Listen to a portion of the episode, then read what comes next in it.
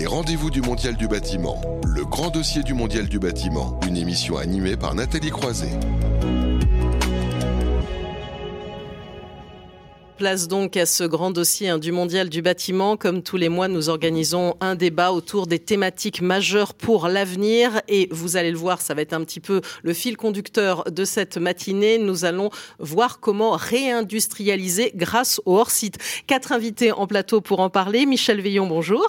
Bonjour. Vous êtes CEO d'Ossabois. Alors, Ossabois, je pense que ça parle à beaucoup de ceux qui nous suivent, mais quand même, c'est toujours bien de se présenter et de rappeler votre entreprise. Oui, Ossabois a plus de 40 ans d'existence, fait de la construction bois, d'abord des maisons individuelles, et puis depuis 20 ans, uniquement du B2B, donc à destination de, promoteurs, bailleurs, collectivités, principalement dans le logement, mais également dans, dans le scolaire et un peu dans le tertiaire et le résidentiel, dont l'hôtellerie.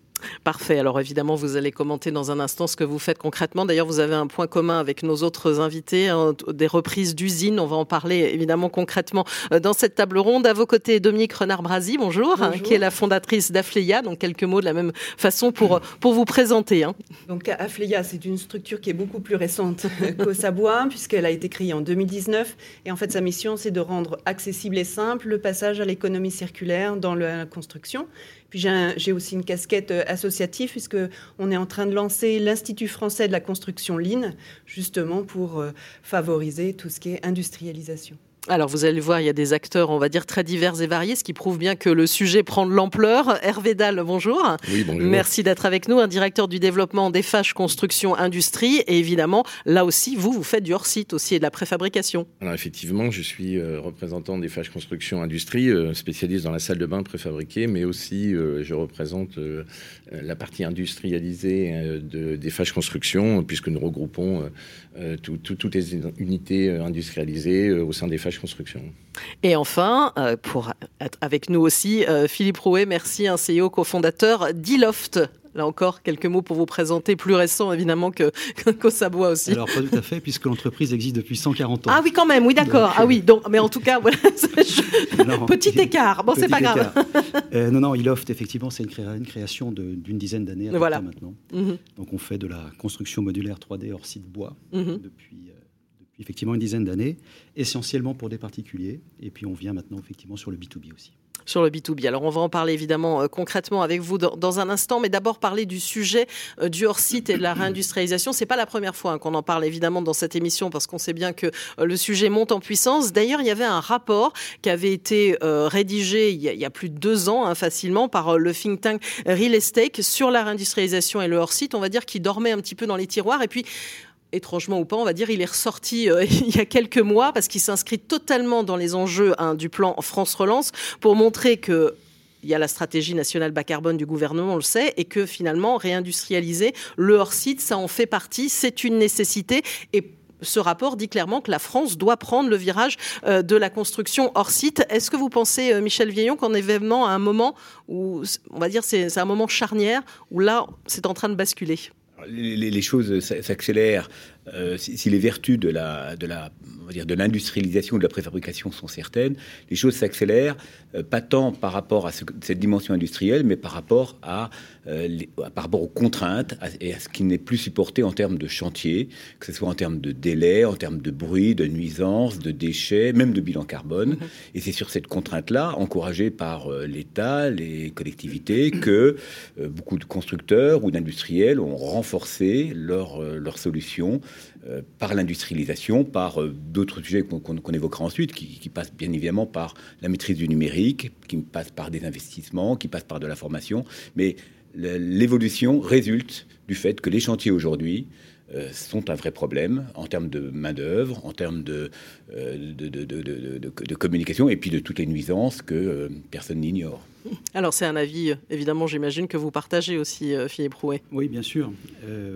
Aller sur un chantier aujourd'hui euh, en France, c'est compliqué. N'hésitez pas à rapprocher votre micro pour vous entendre bien. Attention.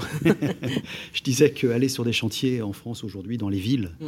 c'est extrêmement compliqué. Donc, euh, il, faut trouver, il faut s'adapter et trouver des solutions alternatives. Et la construction modulaire euh, hors site est une des solutions, pas la seule. Mais c'est, à mon avis, la solution la plus facile à mettre en œuvre rapidement. Mm-hmm. Hervé Dalle bah, L'ARE 2020 nous aide bien. quand FH Construction a décidé, il y a effectivement 12 ans, de lancer ses propres unités euh, d'industrialisation, ses propres produits, euh, c'était un vrai pari. Et aujourd'hui, l'ARE 2020 qui sort est un formidable euh, coup de pied à tout ça pour justement faire évoluer de façon rapide et durable. C'est pas une mode. C'est-à-dire que la mode qu'on a eue, c'est une certaine année, l'industrialisation. Celle-ci, on croit vraiment que c'est la bonne. C'est-à-dire l'ARE 2020 va nous pousser. Effectivement, avec, grâce à Dieu, le carbone qu'on va pouvoir sauver, c'est une vraie aide. Alors, on voit très bien le, lien, et euh, Dominique Renard-Brasi, je vais vous faire euh, commenter, parce que là, on parle de réindustrialiser, mais c'est pas le faire pour le faire, c'est pas faire de l'industrie pour faire de l'industrie. On a très vite vu comment le sujet du carbone euh, est très vite venu dans, les échanges que vous avez commencé à avoir. Bah, effectivement, ce qui a été mentionné, c'est que en fait, les contraintes augmentent et la contrainte environnementale devient, devient vraiment critique. Hein. le sujet des ressources, l'épuisement des ressources et, de, et des émissions CO2, ben, c'est un sujet absolument critique. Et les modèles actuels, en fait, arrivent mal euh, à, répondre à ça. Donc, euh, effectivement, le levier du hors-site, euh, et on parlera hein, effectivement des réductions des sujets des déchets, puisque finalement, par une organisation plus industrielle, ben, on, on, consomme moins de matière, on peut mieux organiser les flux. là, il y a un impact direct sur les émissions de CO2 et sur la consommation de matière et sur la production de déchets.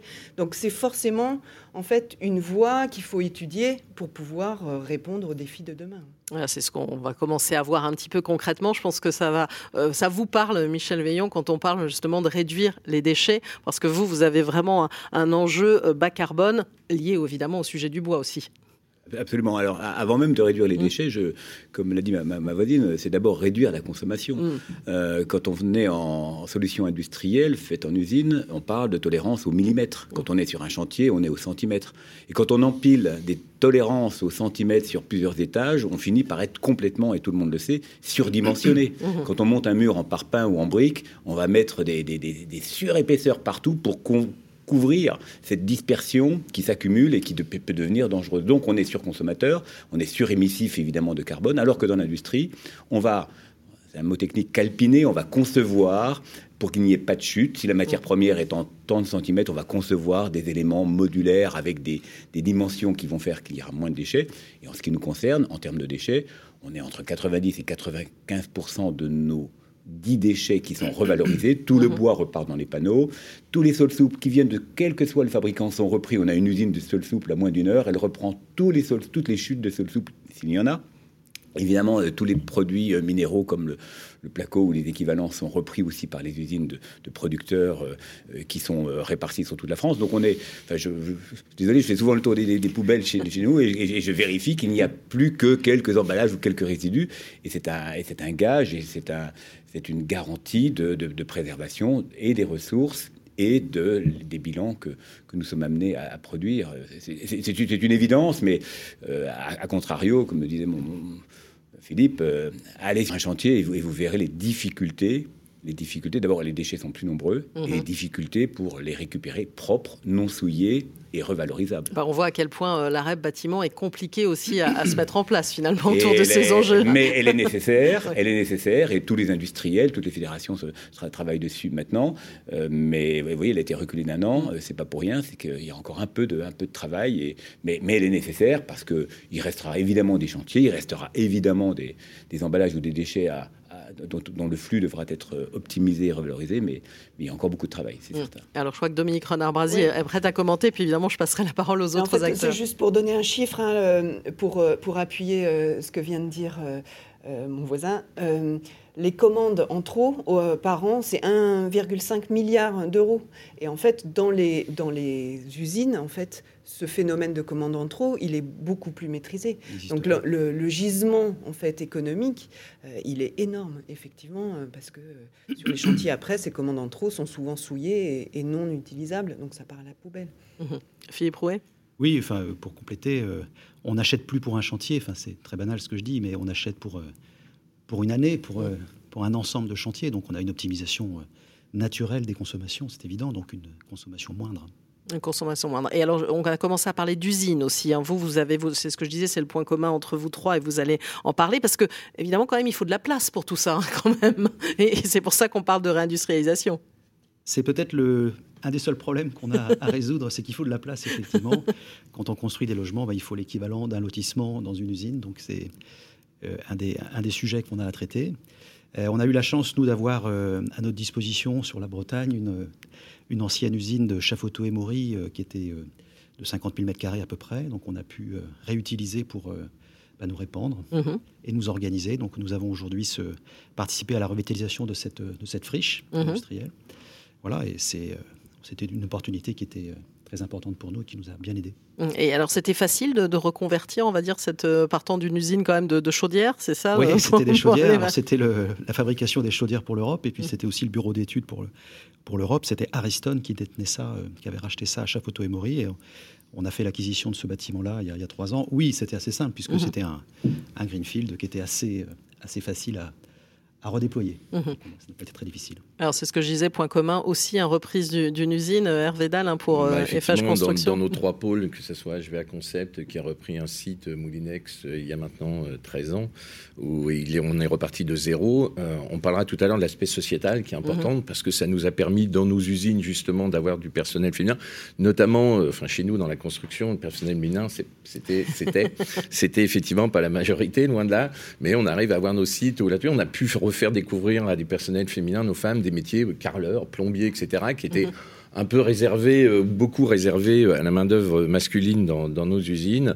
Euh, ensuite, c'est euh, B3, où on a repris effectivement un site, un ancien site Citroën à Rennes, et puis Moult qu'on est en train de développer aujourd'hui via Savard, où dans lequel on a effectivement là, et on retrouve des métiers de la construction dans une usine. Mhm. Alors, puis si on veut faire le tour aussi, vous aussi, reprise d'une usine du côté de l'Ossabois. Deux usines. Une première, il y, a, il, y a, 12 ans, qui était une usine de Grippin, mhm.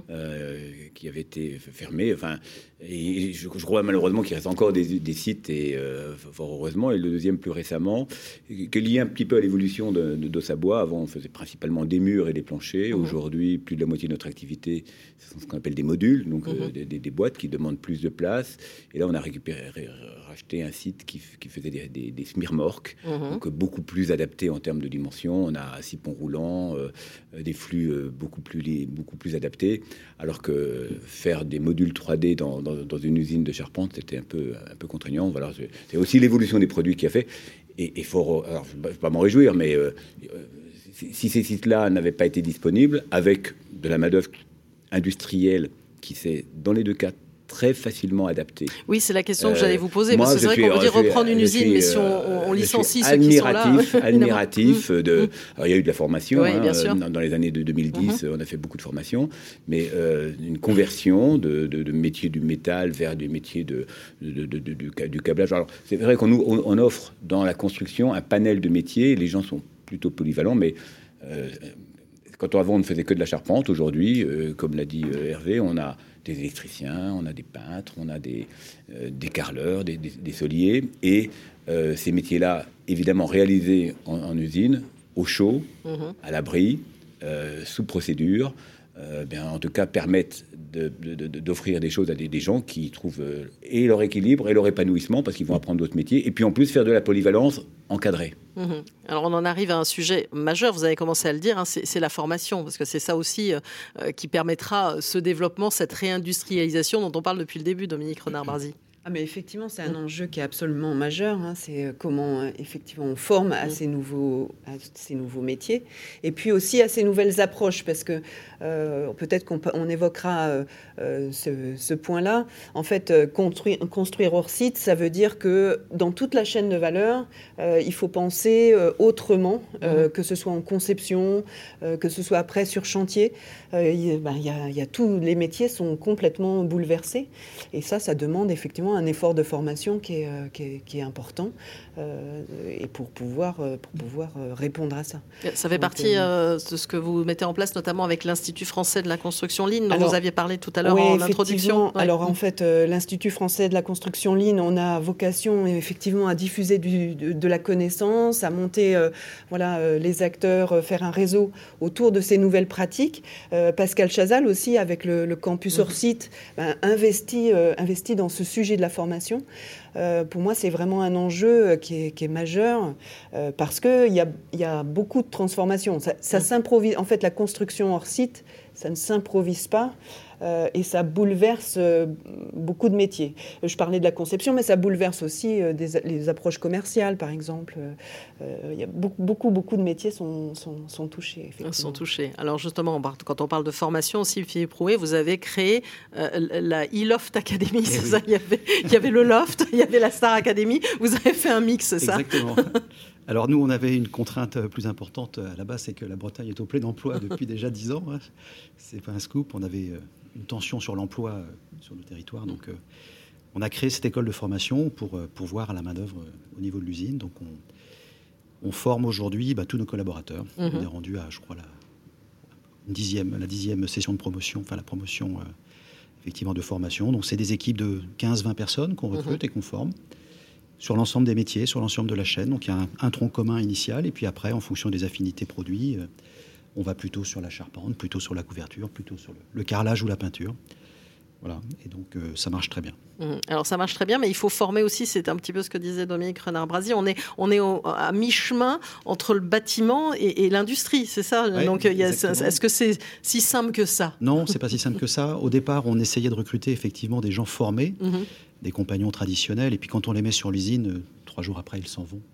La réalité, c'est celle-là. Donc, euh, ah oui, ils ne s'adaptent pas du tout, c'est ça Parce qu'ils mhm. ont, euh, depuis 10 ans, 15 ans, 20 ans, parfois plus pour certains, euh, appris à fonctionner sur un mode tout à fait différent, mhm. sans, sans organisation industrielle, avec un peu plus de liberté probablement mhm. aussi. et ils ne s'adaptent pas. Donc, on est aujourd'hui très satisfait de, de, prendre des gens qui ont travaillé dans un environnement un peu posté, hein, pour les former, les reformer à des métiers qu'ils ne connaissent pas. Et voilà, donc on les forme euh, initialement, puis après on, les reforme si besoin, on les fait évoluer aussi vers d'autres métiers. Il y a tout un travail de, de gestion des ressources humaines autour de la formation, centrée sur la formation, qui est très vertueux. Mmh, qui est très vertueux. Alors vous avez commencé à en parler, hein, Hervé Dahl aussi. C'est voilà, vous avez recruté aussi euh, beaucoup de femmes parce que justement il y a une particularité aussi à, à, ce métier-là, on va dire si on peut dire du, du hors-site de la préfabrication. Alors oui, sur tous nos chantiers sur FH Construction, il y a une tradition de déplacement, c'est-à-dire mmh. que nos collègues se déplacent de chantier en chantier, et donc euh, pour nous c'est différent. C'est-à-dire que quand vous êtes dans une usine, on s'aperçoit que 90% euh, rayonnent dans un rayon de 10 km autour de notre usine. Et donc, il a bien fallu s'adapter, effectivement, à former euh, euh, le personnel parce que, parce que les gens vont pas bouger. Mhm. Donc, effectivement, pour nous, c'est vital. On tient une petite revanche, c'est-à-dire que le management d'une usine, dans les chantiers des fâches construction, on commence déjà le management par le lean. Mhm. Et, donc, l'approche industrielle euh, là-dessus commence à déteindre sur la gestion des chantiers de construction classique ce qui est très rassurant mhm. et ce qui est très valorisant. Et donc, on arrive maintenant à avoir des, des, des, formations qui vont sur les deux, à la fois sur le chantier, à la fois à l'usine. Et grâce à, effectivement à l'usine, le Lean permet effectivement du management intéressant. Mhm. Sur cette notion de management, vous voulez commenter aussi, euh, Michel Veillon? Non, euh, je, je, je, suis assez d'accord sur le fait que les... Alors, on, est, on, est, à un virage, hein. il y a une, mm. vraie bascule vers, mm-hmm. euh, et, tout le monde en parle, les maîtres d'ouvrage, euh, mm-hmm. les, pouvoirs publics, euh, mais ça fait quand même quelques années que des groupes constructeurs ou des industriels se sont mis sur ces métiers de l'industrialisation au service de la construction, et que ça a eu comme effet, mm. chez des majors de, la construction, d'avoir des démarches chantiers beaucoup plus, on va dire, industrielles, qui restent mm-hmm. du chantier. Et je, de reconnaître que depuis 10 ou 20 ans, les délais chantiers eux-mêmes ont fortement progressé. Pas tellement en changement de technique, mais avec une organisation très structurée. On partage ce point de vue. et on est heureux que cette culture industrielle ait amené quelque chose en termes de, qualité, de délai, peut-être même de, sécurité, parce que vous savez, la sécurité dans, les usines, on en parle depuis longtemps. Les chantiers, c'est venu aujourd'hui, ils sont mmh. parfaits. Les, les, les, comment dire, les, les, chantiers appliquent euh, et, même prennent des initiatives dans la mesure.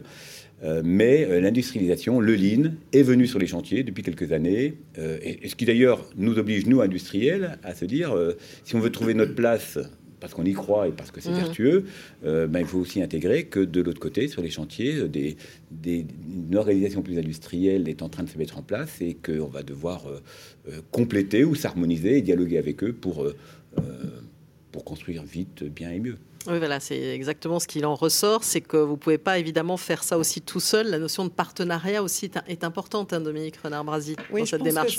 oui, je pense que c'est une des clés euh, de réussite euh, du, euh, du, du hors-site et, et, en fait de la préfabrication. Euh, puisque en fait, euh, bah, on est effectivement dans des niveaux de précision qui doivent être, euh, qui sont différents. Mmh. on ne peut plus improviser, donc on, doit dialoguer, on doit échanger, on doit travailler ensemble, donc dans des pratiques beaucoup plus collaboratives, parce que le secteur de la construction était traditionnellement extrêmement siloté. Euh, et donc là, il faut, euh, bah, il faut échanger sur, euh, sur les conditions de réussite d'un chantier en préfabrication. Donc là, effectivement, les plannings, ben, quand un module doit arriver à telle date, ben, on ne peut pas trop le décaler. on peut pas trop le décaler puisque ça engendre ben, des impacts importants. Donc effectivement, c'est des pratiques collaboratives différentes entre les différents acteurs qui obligent à mon sens, effectivement, à, parler partenariat. C'est plus être dans des relations clients-fournisseurs euh, euh, très basées sur le prix, mais, euh, mais avoir en fait une, une, connaissance partagée de ce qui fait un coût et, des leviers pour éviter les gaspillages et pour être beaucoup plus précis. En fait, c'est avoir aussi une approche produit, ce qui est peut-être pas euh, euh, finalement ce qu'il y a dans, le monde du bâtiment. J'ai envie de vous faire commenter les uns et les autres. C'est pas simple. On a déjà parlé ici quand on parle d'industrie, d'industrialisation pour le secteur du bâtiment. Il y en a certains qui de quoi de quoi on parle? Moi, je, je suis architecte, je veux faire mon bâtiment, je vais pas faire de la préfabrication avant. Enfin, il y a quand même ah, encore un petit peu de, on va dire, de réticence dans certains cas? En fait, vous, là, vous touchez effectivement euh, quelque chose d'important dans le sujet du hors-site et de, la préfabrication. En fait, préfabriquer, euh, on peut le faire, euh, effectivement, on sort des éléments d'un chantier et on préfabrique, on délocalise. Mais pour aller vers des, approches euh, économiques et, de masse, hein, de massification, faut aussi penser à la, conception. Et là, ça veut dire démarrer des, approches produits, qu'est-ce qui est euh, standardisable, qu'est-ce qui est modularisable, euh, sont, comme les constructeurs automobiles, c'est avoir des plateformes euh, qu'on adapte en fonction des demandes des clients.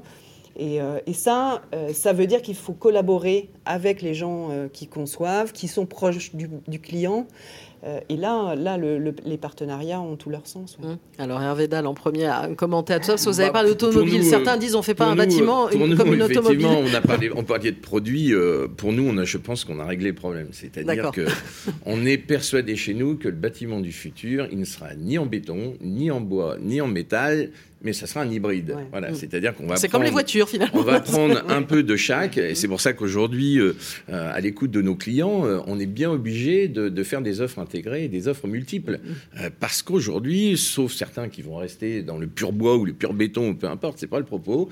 Mais en, fin de compte, le mot partenariat et famille, il a jamais été aussi présent vu mon grand âge, dans, dans notre métier. C'est-à-dire qu'on est tous sur une, sur une, une vue globale du bâtiment. Puis on va prendre, on va bien être obligé de prendre chaque, chaque produit euh, pour ce qu'il est dans la meilleure des trucs. Donc euh, voilà, il y, a du, il y aura du travail pour tous et il y aura surtout une évolution et le, bâtiment sera effectivement un hybride. On va, on va, on va faire, on commence beaucoup de bâtiments clavetés, enfin etc. Donc on est vraiment euh, là-dessus. Alors on a une chose assez intéressante. On a très peu de parlé de, de, préfabrication. On a beaucoup parlé d'industrialisation. Oui, bah, parce, que, le mot préfabriqué faisait peur. De... Exactement. Et, le mot préfabriqué peut faire fort. Le, mot industrialisé veut bien dire ce qu'il dit. Mm-hmm. Et aujourd'hui, on est vraiment sur une autre mouvance. Sur une autre mouvance, oui. Philippe Rouet. je voulais juste revenir sur et, compléter. Euh, le, hors-site permet aussi. Euh, euh, de mieux gérer les interfaces. Mm-hmm. Voilà. Donc on avait sur les chantiers traditionnels une coactivité très importante entre les différents métiers, les différents lots. Je pense qu'un des, des, apports de la construction hors site, ça a été ça, c'est-à-dire de, de, de réguler toutes les interfaces entre les différents corps d'État. Mhm. Euh, donc une plus grande rationalité dans l'exécution et, moins de coactivité. Donc euh, à la fois moins de partenariats, on parlait de développer les partenariats tout à l'heure, mais en même temps on les a réduits aussi. Et euh, je pense que c'est très vertueux et c'est effectivement efficace.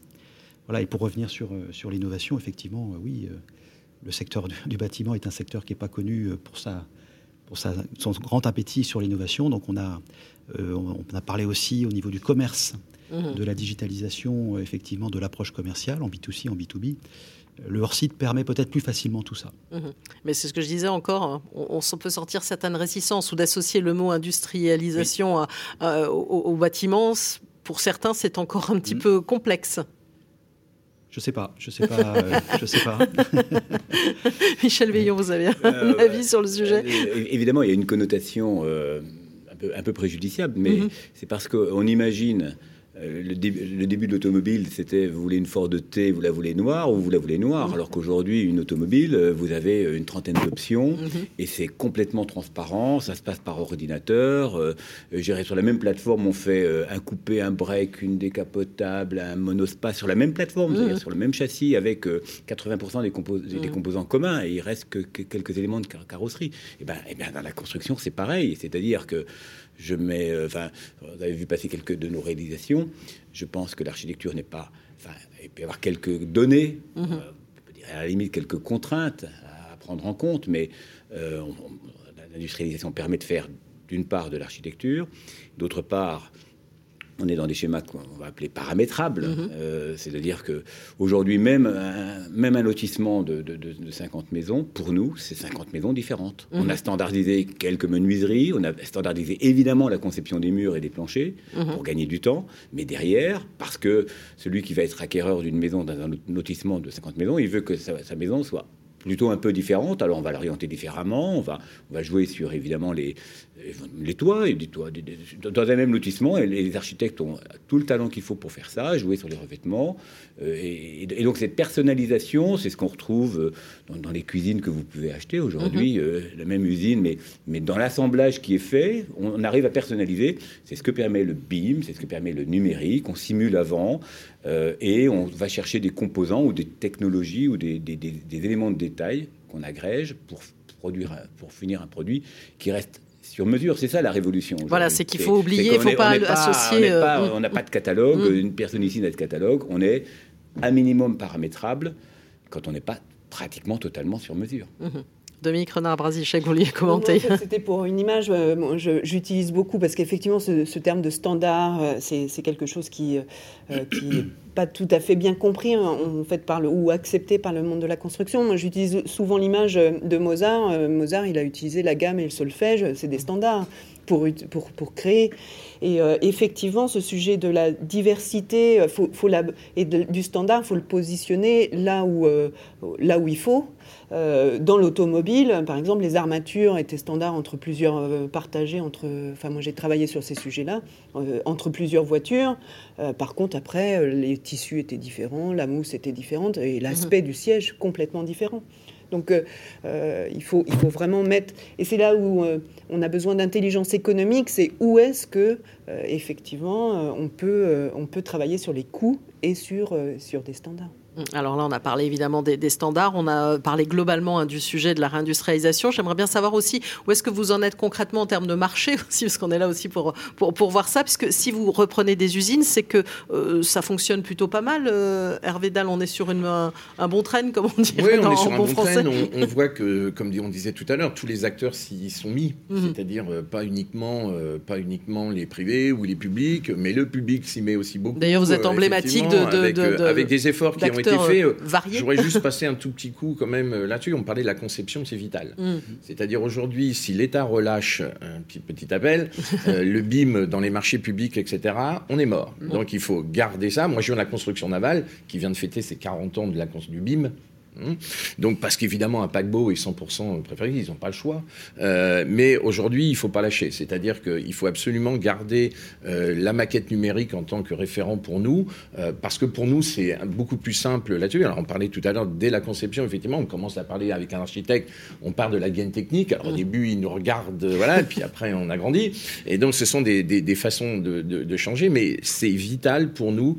la maquette numérique doit rester, puisque dans toutes les machines que l'on a, on on récupère des datas et, effectivement, dans nos machines numériques, on fabrique. C'est-à-dire que toute la chaîne intégrée depuis la conception jusqu'à la fabrication intégré entièrement et on récupère des datas de la conception d'un plan d'architecte. Donc pour mieux comprendre le, BIM, il y a des interrogations sur, euh, sur l'avenir, on, a quelques sent doutes un léger, léger assouplissement, disons, euh, là-dessus, sous des, des, des, des, raisons assez obscures de matériel, de standards, etc. Donc petit coup de on continue le BIM, on lâche pas. parce que c'est il y a, a 5-6 ans et on en a déjà parlé, on a fait toute une thématique, on a l'impression que c'était euh, le BIM, on en, mettait partout. Hein, et puis on sent que là dernièrement, pour des raisons, je vous dis, voilà, on commence à sentir un petit coup de mou. Alors de grâce, mm. euh, gardons, gardons la maquette numérique, c'est notre avenir. Mm. Philippe Rouet ah, Je partage. Donc euh, la, digitalisation a été au cœur de notre stratégie dès le mm. début. Euh, juste pour compléter encore ce, ce qu'il se disait tout à l'heure, il, y, a deux mots là qui se qui s'opposent un petit peu, c'est standardisation et personnalisation.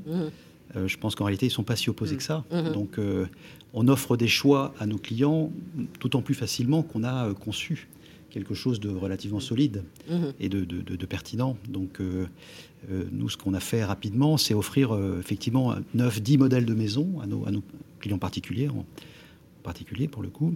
Et ils pouvaient, directement sur le site internet iloft.fr, customiser leur, leur maison jusqu'au budget, mhm. jusqu'au centime d'euros correspondant à leur budget. Et c'est déterminant. Mhm on a simplifié, ce faisant, le process d'achat.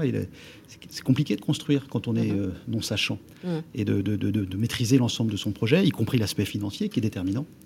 Voilà. Et, la, et le BIM, effectivement, la, digitalisation du procédé sur l'ensemble de la chaîne permet d'aller vers ça. Mhm. Et euh, donc on l'a fait sur le particulier euh, avec un certain succès et on essaye de le développer aussi sur le, sur le B2B. C'est plus difficile parce qu'il y a plus de contraintes, il y a plus de partenaires, il y a plus d'acteurs mais euh, je pense que c'est la voie. Mm. Alors, puisque je parlais de marché porteur aussi, vous allez ouvrir une deuxième usine oui, aussi Oui, c'est un, scoop euh, pour vous ce matin. On va ouvrir une deuxième usine dans le nord de la France, à côté de Valenciennes, à Olchin, mm-hmm, mm-hmm. à la frontière euh, franco-belge, mm-hmm. puisque on a fait rentrer un acteur ETEX franco-belge, pour le coup, au capital de l'entreprise.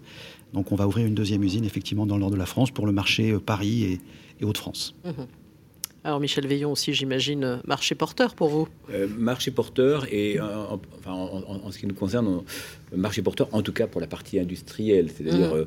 on va probablement de moins en moins sur chantier, alors qu'avant on était un petit peu obligé de mettre le doigt dans les, dans les chantiers pour pour faire valoir notre savoir-faire industriel, alors qu'aujourd'hui, on a plutôt développé toute la partie industrielle, c'est-à-dire qu'avant, on faisait des murs, des planchers, aujourd'hui, on fait des, ensembles complets, qui peuvent être des salles de cours, qui peuvent être des chambres d'EHPAD, des chambres d'hôpitaux.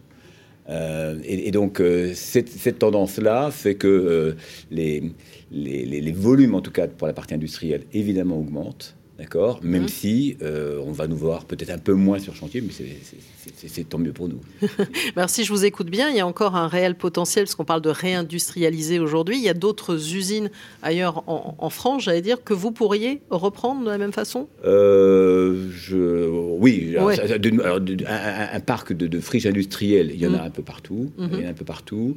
Euh, il faut bien comprendre que ce n'est pas non plus la course à avoir des, implantations partout, enfin en, tout cas en ce qui nous concerne, parce que quand on transporte un produit qui a beaucoup de valeur ajoutée, mhm. et euh, une chambre d'hôtel ou une chambre d'hôpital, elle a tellement de valeur ajoutée que finalement la part transport, même pour faire entre 500 et 1000 km, c'est 4% du prix. Mhm. Donc c'est pas l'enjeu transport. l'enjeu transport est important quand vous transportez quelque chose qui vaut rien, qui s'appelle des parpaings ou de la brique. Mhm. Mais quand vous transportez un produit à valeur ajoutée, c'est pas le, c'est pas le transport. Donc il vaut mieux avoir une usine euh, avec pas très loin, évidemment, son bureau d'études, avec euh, des outils adaptés et en sécurité. Et puis surtout, quelque chose que je voudrais rajouter, c'est autour de ces usines, il y a tout un écosystème. Euh, en fait, on n'est on est plus des entreprises de, process, et, d'ailleurs, je, ne souhaite pas non plus que nos constructions consistent à ramener en usine l'équivalent d'un chantier. Je ne vais pas mmh. transformer nos usines en la somme de X chantiers, un chantier par chambre ou un chantier par salle de cours. C'est pas ça. L'objectif, c'est plutôt d'évoluer vers un, non pas vers du process, mais vers de l'assemblage. Mmh. Et aujourd'hui, nous intégrons alors évidemment, on fait souvent la structure qui est en bois ou même, comme l'a dit Hervé, en, bois, en béton ou en métal, euh, le meilleur matériau selon, les besoins. Mais nous ramenons des sous-ensembles faits par des partenaires. Alors il y en a qui est spécialiste, par exemple, de certains types de salles de bain préfabriquées qu'on vient intégrer. D'autres sont des spécialistes d'un kit avec sa pompe à chaleur, son, sa chaudière. Euh, et puis un autre va être le spécialiste de tout le câblage et il va amener un petit boîtier avec tous les départs pour le Wi-Fi, la télévision, les câbles électriques. Et donc on devient un peu assembleur. Et ça, et ça sous-entend que autour de nos usines et en partenariat, euh, nous avons aussi tout ce réseau-là pour faire marcher. C'est pour ça qu'on ne peut pas non plus trop multiplier. Mm. Euh, il, faut, il, faut, avoir cet écosystème qui est fondamental pour bien réussir euh, l'industrialisation. Et puis, dites-moi, on peut peut-être pas, on pourra peut-être pas tout faire non plus en hors site. Ah, on ne peut pas tout faire, évidemment. On ne peut pas tout faire.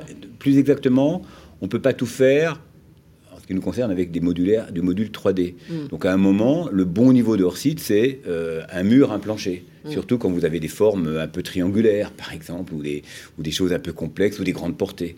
Mais on peut toujours quand même se poser la question euh, d'avoir euh, un petit sous-ensemble, et même si ce n'est que une poutre avec quelques fonctions complémentaires où on a déjà précablé des choses ou déjà réglé des histoires de décor ou de, ou de protection contre le feu. ce qui compte, c'est d'agréger mm. sous contrôle qualité et, sous, et en sécurité plusieurs corps d'état, plusieurs fonctions. Ça, c'est du hors-site. Et soit on le fait au niveau minimum, et c'est toujours ça de prix, soit on le fait de manière beaucoup plus aboutie, et là c'est totalement vertueux, et puis il faut doser entre les deux. Il n'y a, pas de forme unique de, faire progresser la construction. Alors j'ai envie de vous dire comment vous le voyez, euh, cet avenir, on va dire, alors, du hors-site, de la réindustrialisation, dans ce fameux euh, rapport dont je parlais hein, de Real Estate, qui faisait des propositions pour le développement euh, de la construction industrialisée en France, notamment relever le juste coût de la construction, encourager l'innovation industrielle, hein, vous l'avez évoqué, améliorer aussi l'accès à la commande publique. Donc on, en parlait entre les lignes et aussi structurer la filière de formation initiale et, continue. Quels, seraient voilà, les, les, axes selon vous qui seraient à, développer pour, pour, l'avenir, Philippe Rouet On en a déjà parlé. pour moi, l'emploi est au mm. cœur de, tout ça. On sait très bien que d'autres industries vont perdre massivement l'automobile, mm-hmm. en particulier de, de l'emploi ces prochaines années. Donc l'emploi est au cœur de, notre, de, la stratégie et on parlait de formation initiale. On sait très bien que dans le bâtiment, euh, c'est des métiers qui n'attirent pas, qui mhm. n'attirent plus, qui attirent moins en tout cas. On va le voir encore parce qu'on va parler de métiers d'avenir et de maçonnerie et on va voir que c'est compliqué. Et euh, on a, nous, le défi à relever, c'est celui du, maintien de la qualité aussi. Mhm. Il faut qu'on livre des produits, euh, des chefs-d'œuvre à chaque mhm. fois, hein, des, produits qui, soient, qui sont parfaits. Donc, qualité passe par la formation et la reformation pour moi, c'est stratégique. Tout ce qui doit aider à redéployer des, personnels, des, acteurs sur cette filière-là est, à, favoriser. Mmh. Hervé Dahl on n'aura pas le droit à l'erreur.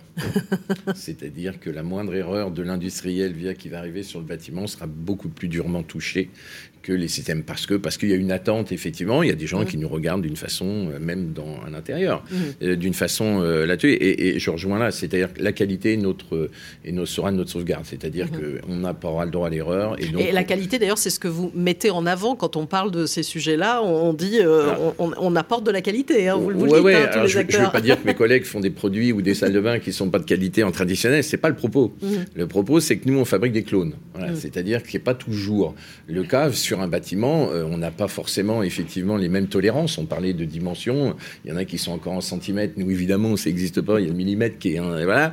Et donc, on, dans un bâtiment qui effectivement est pas avec des tolérances qui sont effectivement beaucoup plus lâches, mm. euh, bah, c'est très compliqué. Voilà. Donc, nous, l'industrialisation permet effectivement d'avoir une qualité, euh, une qualité constante et dont la formation et dont le contrôle. Nous n'aurons pas le droit à l'erreur. C'est-à-dire que rapidement, cette vague qui arrive, voilà, il faut, il faut tenir bon. Euh, parce que parce que euh, la moindre erreur va coûter cher. Donc euh, gardons cette cette qualité et, effectivement une puissance des entreprises est importante. Mm. On, le voyait bien, c'est qu'aujourd'hui nos maîtres d'œuvre, nos maîtres d'ouvrage demandent effectivement à nous tous des garanties financières, etc. Parce que les enjeux sont grands. Mm-hmm. Michel Veillon, puis je ferai conclure Dominique Renard-Brasi. Alors, moi, du fameux rapport, j'ai surtout retenu mm. que euh, il y avait euh, une demande d'exemplarité de la commande publique et mm. puis aussi euh, une des évolutions culturelles très fortes parce mm. que il y a un préalable à tout ça. C'est le travail en amont. Donc le travail en amont sous-entend que le maître d'ouvrage, la maîtrise d'œuvre, donc l'architecte, mais aussi les bureaux d'études, soient main dans la main assez tôt avec le constructeur ou avec les industriels, parce que si on sépare tout le monde il y a une conception d'un côté, et puis la, commande publique aujourd'hui, c'est quelqu'un a conçu, et puis après consulte, c'est même mm. pratiquement la règle. En lots séparés. Et mhm. donc les lots séparés, c'est 15 lots, euh, la structure, l'isolant, l'étanchéité, la menuiserie, le câblage, etc. Alors que forcément, l'industrialisation agrège ces lots. Donc il y a une évolution culturelle, mais surtout une évolution réglementaire. Euh, certes, on peut faire ce qu'on appelle des conceptions-réalisations, mais c'est normalement limité à, à d'innovation ou à des contraintes de performance. Ça, c'est comment dire, euh, le, premier point. Et puis, je pense que même d'une manière générale, euh, cette, euh, cette, approche en anticipant. Euh, on va aller beaucoup plus vite sur le chantier, hum. mais il y a un préalable, c'est qu'on ait un peu dépensé un peu plus, enfin qu'on ait dépensé un peu plus de temps ou pris un peu plus de risques en amont. Hum. En tout cas sur le papier, dans les études. Mais comme le BIM permet de simuler, on limite le risque. Et euh, pour ma part, j'ai jamais vu de, simulation. Vous savez, aujourd'hui, euh, on simule l'automobile, on simule euh, un Airbus, et, il vole, et il décolle. Mhm. Et, ce qui concerne, dans ce qui concerne la construction, mais, pratiquement le même niveau. Ça, ce, qui se, ce, qui se, simule se réalise ensuite. Donc, donc voilà, l'essentiel, c'est anticiper, faire travailler en amont, mettre d'ouvrage, maître d'œuvre, constructeur industriel, dans des, dans, il y a des accords, des conventions à trouver, des partenariats, euh, étape par étape. Et c'est une clé, euh, encore une fois, que, le législateur doit encourager et que, culturellement nous devons tous défendre, parce que sinon ça va, ça va rester quand même euh, un peu compliqué. Un peu compliqué, oui. Dominique Renard-Brasi bah, en fait, moi, ce que je voudrais dire, c'est que cet enjeu d'industrialisation, euh, c'est vraiment une. On a, un enjeu derrière d'accélération de, la transformation et c'est un levier euh, extraordinaire pour permettre d'accélérer. Alors euh, le sujet environnemental, c'est construire moins, plus avec moins de matière. il y a aussi et construire mieux surtout aussi. Mieux et, plus avec moins de matière. Il y a le sujet parce qu'on a beaucoup évoqué le sujet du neuf, mais la mm. rénovation aussi mm. passera. On parle beaucoup de massification et là on n'est pas du tout encore aux, aux enjeux, enfin aux objectifs, hein, et ça passera par, euh, par de l'industrialisation.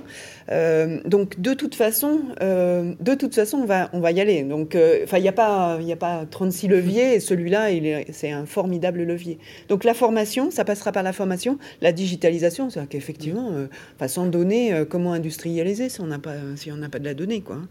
Hein. et puis les partenariats. Donc c'est les trois, les trois leviers qui permettront d'accélérer, d'accélérer à mon sens. Eh ben, en tout cas, le, message est passé. On est là aussi hein, dans cette émission pour en parler, pour valoriser ce sujet de la réindustrialisation. Merci à tous les quatre d'être intervenus. Dominique Renard-Brasi, fondatrice d'Afleia, Michel Veillon, CIO de Savoie, Philippe Rouet, CIO cofondateur d'Iloft et Hervé Dahl, directeur du développement des Fâches Construction Industrie. On va marquer une courte pause et dans un instant, on retrouvera la séquence Grand Témoin.